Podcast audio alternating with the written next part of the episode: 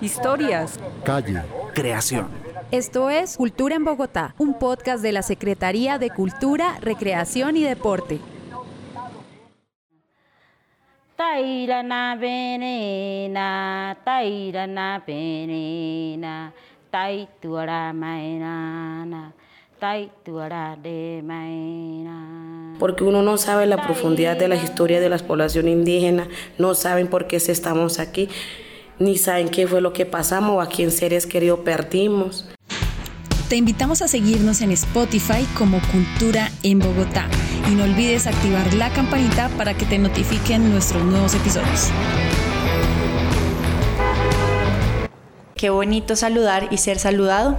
Estamos aquí con tres mujeres poderosas en Vera, de la ciudad de Bogotá. Ya cada una va a entrar a presentarse. En este episodio del especial en Veragüera vamos a estar hablando específicamente de cómo llegaron estas tres mujeres poderosas a Bogotá, de qué territorios vienen y qué es lo que esperan también de la ciudad para ellas. Entonces, empecemos con María Luciriana. Mi nombre se llama María Luciriana, soy indígena en Benachamí.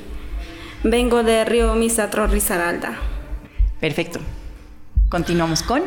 Bueno, mucho gusto, mi nombre es Janet Velázquez, vengo de Fiel de Fuerte, Antioquia. Janet, muchas gracias por estar aquí hoy. Bueno, mi nombre es Sebastiana Pepe Bateza, soy de la comunidad Alto Antáqueda, municipio de Bacado Chocó. En este momento estamos ubicada en UPI, Florida. Ahora vamos a entrar un poquito a hablar como qué es esto de la UPI. Es importante que también reconozcamos que en este episodio, como en los demás del especial, vamos a estar hablando con mujeres dóvida, con mujeres cativo y con mujeres chamí, que todas representan la cultura en Vera. Para empezar, me gustaría preguntarte, María Luciriana, que nos cuentes un poco más de dónde vienes, dónde naciste. Yo nací en Río Misatro, Risaralda. Soy en Benachamí. Nosotros desplazamos yo ya voy a estar aquí en Bogotá más de 25 años.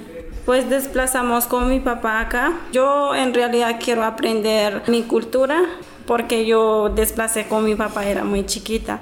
Entonces pues aquí en Bogotá ya estoy aprendiendo mi indígena. Entonces yo estoy aprendiendo a bailar danzas, estoy aprendiendo todo. ¿Y tú te acuerdas a qué años llegaste a Bogotá? ¿Cuántos años tenías? Yo tenía siete años. Y es curioso que empiezas a aprender la cultura, pero estando aquí en Bogotá, con la familia con la que, digamos, llegaste acá, que tu abuela, tu mamá, ¿tu cultura la aprendiste acá? Pues yo mi cultura aprendí aquí. Cuando yo tenía siete años, en territorio de nosotros, mire a, a mis abuelas cuando esa cultura que tenían. Entonces, bueno, mi, mi mamá, mis hermanas me dijeron que aprenda a sí mismo.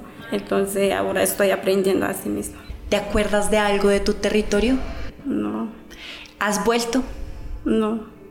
¿Te gustaría volver a tu territorio? Sí, me gustaría volver. Nos contabas entonces que tú te viniste con tu papá, con tu mamá, con tus hermanas y encontraste aquí a otras mujeres en Vera Chamí.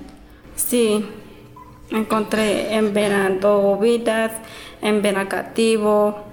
Hay muchas en Veras que encontré. ¿Cómo te recibió Bogotá? Cuando llegaste, ¿te acuerdas cómo fue esa sensación de llegar a esta ciudad? Pues yo sentí muy alegre porque en territorio de nosotros estaba muy complicado. Entonces yo llegué aquí, llegué muy alegre, me siento bien. ¿Y estaba complicado por seguridad? Sí, estaba complicado por seguridad. Vamos ahora entonces a preguntarle a Janet, nuestra compañera en Veradóvida, ¿cómo fue para ella llegar a Bogotá, Janet? Entonces, de pronto si nos cuentas también de dónde vienes y si te acuerdas cómo fue tu llegada aquí a la ciudad. Bueno, yo vengo de Villa el Fuerte, Antioquia, y me llega hacia Bogotá, digamos, de mi territorio hacia Bogotá. Fue muy duro y muy triste a la vez. Y fue triste, digamos, tú llegaste acá, llegaste con familia. Hace tres años vine, hace tres va para cuatro, porque en el 2019 fui desplazada, o nosotros fuimos desplazados por el conflicto armado. Por más que todo, digamos, en el territorio, el hecho de ser víctima es muy duro, ¿sí? Es uno pierde todo digamos, nosotros perdimos la mayoría de las cosas, porque los indígenas estamos acostumbrados a nuestra raíz, a nuestra cultura, y llegar a una ciudad diferente a lo de nosotros es muy duro. Mucha gente no votó porque la, mucha gente no han dado apoyo y la unidad más que todo y la alta consejería, pero no es lo suficiente y uno no se siente lo mismo que estar en su territorio. Cuando yo fui desplazada en el 2019, pasé muchos caminos duros. Llegué a Quito, de Quito fui a la unidad y la unidad de Quito por el riesgo que corría me mandaron para Bogotá. Llegué acá, pues me cogieron a un albergue y me dieron las ayudas, lo que ofrece la unidad. Y después de eso nuevamente fui desplazada porque descubrieron dónde estoy, nuevamente fui desplazada hacia Cali. Hace dos años me volví en Cali, digamos la Cruz Roja en Cali me recibieron, gracias y un gran apoyo por ellos también. Y nuevamente en Cali viví como un año y medio y nuevamente se dieron cuenta y nuevamente me tocó desplazarme, es que no, me tocó desplazarme hacia Bogotá. Y en ese momento pues estoy en la UPI Florida y, y, es un albergue temporal, vamos a ver hasta cuándo vamos a estar ahí, pues ya eso depende del distrito. Entonces pasamos del territorio a Quito, a Cali y llegamos nuevamente a Bogotá. a Bogotá. Hace poco estábamos haciendo un ejercicio allá en la UPI que nos estabas contando que extrañabas de tu territorio que nos hace falta parte del pescado frito y de la muy buena comida. ¿Qué te hace falta de tu territorio? De mi territorio hace falta, digamos, muchas cosas, en el sentido como el agua, los plátanos, la yuca, los pescados, la familia, la naturaleza que nos refleja toda la población indígena, porque es muy distinto uno estar en la comunidad hacia acá. Digamos, acá el agua es con horario y nuestro territorio no, eso es el agua es potable. Entonces hay mucha diferencia entre allá y acá se abre un dato curioso. El pueblo indígena Embera está ubicado en Colombia, Panamá y Ecuador. Lingüísticamente pertenecen a la familia conocida como Chocó. En Colombia se encuentran en los departamentos de Antioquia, Chocó, Risaralda, Valle del Cauca, Cauca, Córdoba, Putumayo y Nariño. Aunque por la situación del desplazamiento forzado en estos últimos 20 años, del cual han sido víctimas, se encuentran dispersos en diferentes departamentos de Colombia por fuera de su territorio tradicional.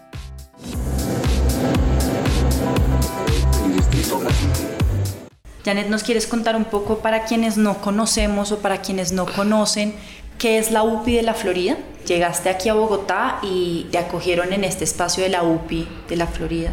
Pues UPI La Florida es un albergue temporal, digamos, de la gente del conflicto armado. Esa es la, única, la única vivienda que nos ofreció por el momento el Estado. Y estamos allá, pues allá no, no necesario cada mes nos dan la alimentación y estamos ahí, algunas personas trabajan, las mujeres indígenas nos dedicamos a artesanía, a vender y con eso sobrevivimos y mantenemos a la familia que son nuestros hijos. Hay ya también estas dificultades, por ejemplo, de tener agua potable, de que les llenen los tanques, que es una diferencia muy radical con el territorio, ¿no? Sí hay mucha diferencia porque no estamos acostumbrados a ver que nos vengan a llenar agua, que a veces hay agua y a veces no, a veces nos toca estar sin bañar porque dicen que el carro tanque no llega. Entonces hay mucha diferencia y mucha complicación y no estamos acostumbrados a, estar, todo eso. Entonces la idea es ir acostumbrando porque también debemos entender que es muy distinto estar en la comunidad donde es libre y muy distinto estar en una sociedad diferente, digamos que es la ciudad. Janet, ¿has podido volver a tu territorio? La verdad no he podido volver a mi territorio y ni podré volver por mi riesgo que corro. Entonces estuvimos en Cali, en Quito y en Bogotá. Hace unos días estábamos hablando de esto, pero quisiera preguntarte acá, ¿a ti te gustaría quedarte en Bogotá? De gustarme, no. De gustarme no, porque no estoy acostumbrada a esto, como vuelvo y le digo. Pero sí me toca quedarme acá porque la vida mía y de mis hijos y de mi familia. Hace tres años mi mamá fue asesinada y no puedo. No puedo volver a mi territorio. Y quedarte en Bogotá, ¿qué te gustaría que Bogotá hoy escuchara? De decir, bueno, yo me quedo en Bogotá no necesariamente porque quiero, sino porque no puedo volver a las condiciones en donde estábamos antes. ¿Qué te gustaría que Bogotá escuchara? Que supiera sobre estas condiciones. Bogotá es una capital muy linda de Colombia, y le agradezco mucho por las poquitas cosas que me ha dado, pero le agradezco porque hay cosas que he recibido de buenas personas como ustedes aquí, pero hay gentes que también nos discriminan, o sea, nos confunden por X, Y razones. Cuando Bogotá es una capital, debería dar un apoyo hacia las poblaciones indígenas, no discriminándolas, porque uno no sabe la profundidad de la historia de las poblaciones indígenas, no saben por qué estamos aquí, ni saben qué fue lo que pasamos o a quién seres queridos perdimos estamos acá. Entonces me gustaría que Bogotá nos ofreciera hace muchas cosas, digamos, en artesanía. Eso es lo que hace más valioso a una mujer indígena, dobi de mi población. Entonces me gustaría que nos apoyaran en muchas raíces. Hay muchos talentos en las mujeres, en los niños, en los jóvenes. Entonces me gustaría artesanalmente que nos apoyaran en eso. Y a los jóvenes que les gustan sus músicas, sus cantos. Entonces es un apoyo muy lindo que ojalá que Bogotá nos ofreciera a nosotros, no solo Bogotá, sino la ciudadanía también. Claro, entonces ahí ya va un mensaje claro y contundente por parte de Janet hacia incluso las mujeres de Bogotá, ¿no? Porque yo soy una fan de las artesanías que ustedes hacen, admiro profundamente su capacidad tejedora, creativa, y es creo que también un llamado a las mujeres de Bogotá, mujeres como yo, mujeres como las que estamos acá sentadas, de acercarnos también a las mujeres, a las en Vera ¿no? Las mujeres en Vera y reconocernos, porque es importante que entre las mujeres nos cuidemos. Seamos dovida, no seamos dovida, seamos en Vera, no seamos en Vera, pero que también podamos ser como un abrazo que recibe estos dolores que también vienen del territorio. Entonces, Janet, gracias por también contarnos tu historia. Y hablando de eso, precisamente que a veces la ciudad, y esta ciudad que es fría, desde su clima hasta a veces en su corazoncito. Quisiera preguntarte, Sebastiana, ¿cómo has hecho tú para mantener la cultura aquí en Bogotá? Porque tú eres defensora de manera muy fuerte y muy directa sobre la importancia de la cultura en Vera y la importancia de la mujer en Vera en Bogotá. Entonces, de pronto, si nos cuentas nuevamente, ¿hace cuánto estás aquí en Bogotá y qué has hecho para mantener esta cultura? Bueno, pues en mi parte, como en Veracatíos, pues para mí también ha sido muy eh, dificultades que ha hecho acá en UPI Florida. En primer lugar, pues nosotros llegamos de la comunidad de Alto Andáqueda a Pereira y de Pereira llegamos acá. Pues en principio, en 2019, hicimos declaración acá en Bogotá entonces, pues el distrito nos cogió y le daba unos apartamentos hasta como dos años. Y después de dos años, pues, pues nosotros cada tres meses, cada cuando acababa el apartamento, salía para, para el tercer milenio. Hacían unos, unos campuches allá, llegaban con todos los niños y ahí llegaban. Y después hace como casi como un año, creo que va a ir como dos años en mes de agosto, nos ofrecieron el refugio de, de UPI Florida. Y pues allá tampoco no es como albergue privada, porque allá hace mucha falta ya, porque hay veces los distritos o de alto consejerías casi pues no le da comida suficiente, ¿ya? Por ejemplo, el mercado hay veces se demora como, como dos meses. Pues cuando nosotros llegaron a UPI Florida, hasta que nosotros nos salga a hacer una marcha, pues no, no llegaba, ¿ya? Cuando nosotros salían, hombres, mujeres y niños salían para marchar, para que para que devuelve otra vez los meses, ¿ya? Entonces ahí sí miraba. Pues gracias a Dios por estar haciendo como marcha hacia el distrito, pues ya está cumpliendo los mercados cada mes, ¿ya? Pero hay veces un poquito se atrasa. Bueno, y parte como cultura, pues en este como nosotros como en Veracatío pues estamos sufriendo muchos, hay veces la, las compañeras se salen a la calle a pedir porque hay veces ella necesita sus pañales, su comidita, sus ligas, eh, entonces por eso se salen ya. Y los mayoría también se salen a vender eh, artesanía. Y ellos están viviendo con sus, con sus artesanías pues en, hasta ahora pues yo como personal pues yo también ha vivido con mi artesanía porque yo hay veces me invitan a una reunión de partería, como soy partera tradicional, entonces pues como desde el territorio ha sido trabajando, ha conocido mucha gente de acá, como hay veces iban taller, como yo era eh, traductora de las mujeres, entonces pues me siguen ya. Entonces desde ahí pues va conociendo y muchas personas ya está conociendo y pues ahí me dan su con su horario ya. Entonces yo estoy viviendo con eso. Sí, y también pues como a nosotros también queremos que los de diferentes Colombia que nos ayuden por parte de artesanía, porque yo sé que las mujeres indígenas también, aunque sea eh, mujeres indígenas, no sabemos hablar bien en español, pero sí, sí sabemos comprender con la experiencia, ¿ya? Como usted sabe que que las culturas siempre tenemos en la cabeza, aunque si no sabemos escribir, aunque si no sabe expresar bien, pero sí tenemos eh, sus valores de, de su trabajo, ¿sí? Cada una de ustedes viene de un territorio distinto y aunque a veces uno se tiene que ir de su territorio, sale de su territorio, hay algo que nunca nos van a quitar, nunca, y es lo que somos y lo que sabemos es decir, la esencia de lo que somos. Y cuando salen de su territorio, pero llevan con ustedes su cultura, uno no la deja ya. Así uno haya hecho también paradas en otras ciudades, termine estando aquí en Bogotá. Eh, por ejemplo, Sebastiana, esta importancia de que tú eres partera tradicional, eres sabedora y también, pues sí, una persona con mucho conocimiento para incluso poderle transmitir a las en Vera a las chiquitas, que nacieron aquí en Bogotá, porque en la UPI han nacido también muchas mujeres en Vera, ¿no?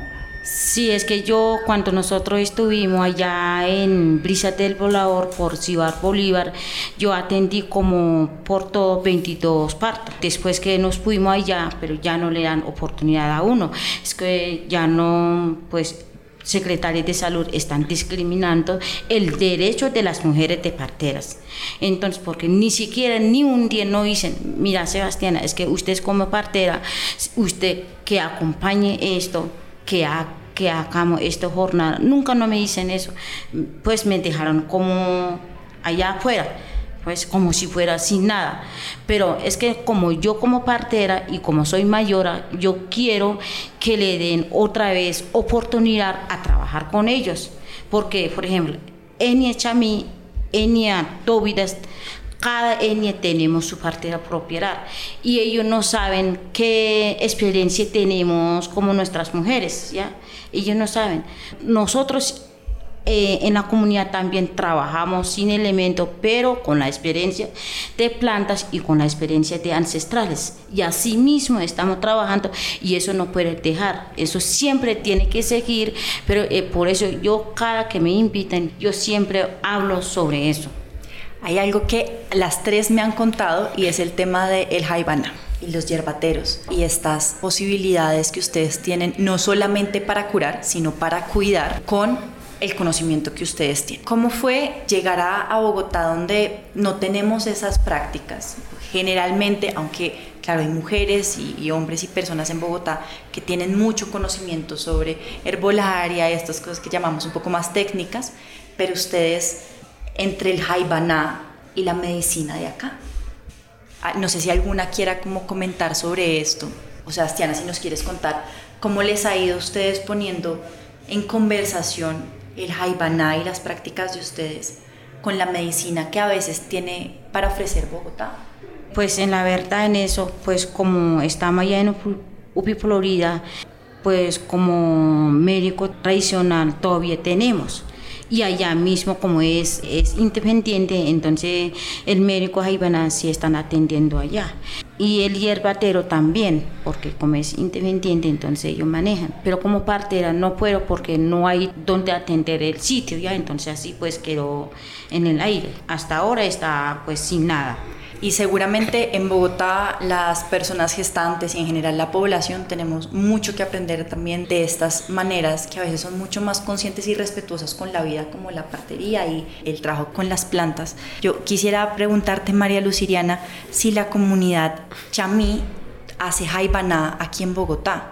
Sí. Lo desarrolla un sabedor, hay una persona especial que lidera el jaibaná. Pues eh, yo he visto un jaibana para curar a otra persona, toca mandar al territorio de nosotros para que traigan de ahí para curar a la persona con ese hierba. Solo ese he visto, ¿no? Vale, entonces cuando encontramos que hay como una enfermedad en Bogotá, la persona tiene que ir hasta el territorio para que la puedan curar o traen las hierbas. Para traen las hierbas.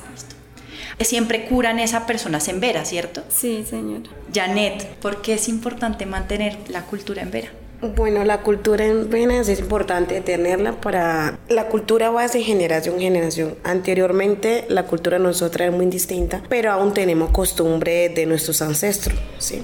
Entonces, mientras que vivamos en esta tierra, en pocas palabras, y tenemos que tener eso en cuenta que somos indígenas. ¿sí? Como la palabra indígena nos identifica en varias ciudades y como indígena tenemos una costumbre distinta a ustedes, ¿cierto? Entonces es muy importante la cultura porque la cultura es la que representa a cada uno la población indígena con sus culturas, con su seña, con su dialecto y su forma de vestir. Con solo ser indígena no quiere decir que todos son de la misma cultura, de la misma etnia, no.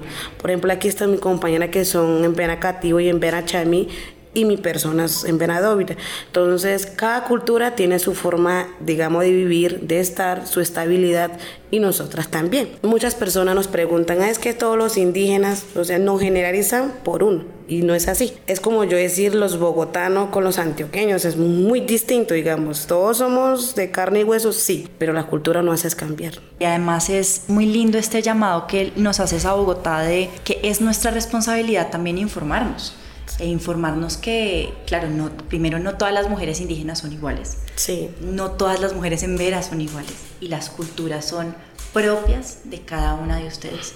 Y creo que en, en, Bogotá tenemos una oportunidad muy grande de aprender de ustedes, de poder tejer juntas también. Chicas, una pregunta. Nos cuentan entonces que tenemos en Bogotá tres familias en Vera distintas, las Dovida, las Cativo y las Chamí que ojalá siempre podamos como encontrarnos las tres para hacer compartires. Pero ¿por qué son distintas estas tres familias? ¿En, qué se diferencian? Por formas de vestidos. Por ejemplo, como Catio tenemos manga cortas. Por ejemplo, el chamí tiene manga, manga, larga. Manga larga ¿ya? Y la tobira tiene su paruma. Son diferentes, ¿ves? Entonces así, pues por eso tenemos su cultura propia por formas de vestir. Hay algo que a quienes nos están escuchando no están viendo precisamente, pero cada una de ellas tiene una pintura corporal distinta.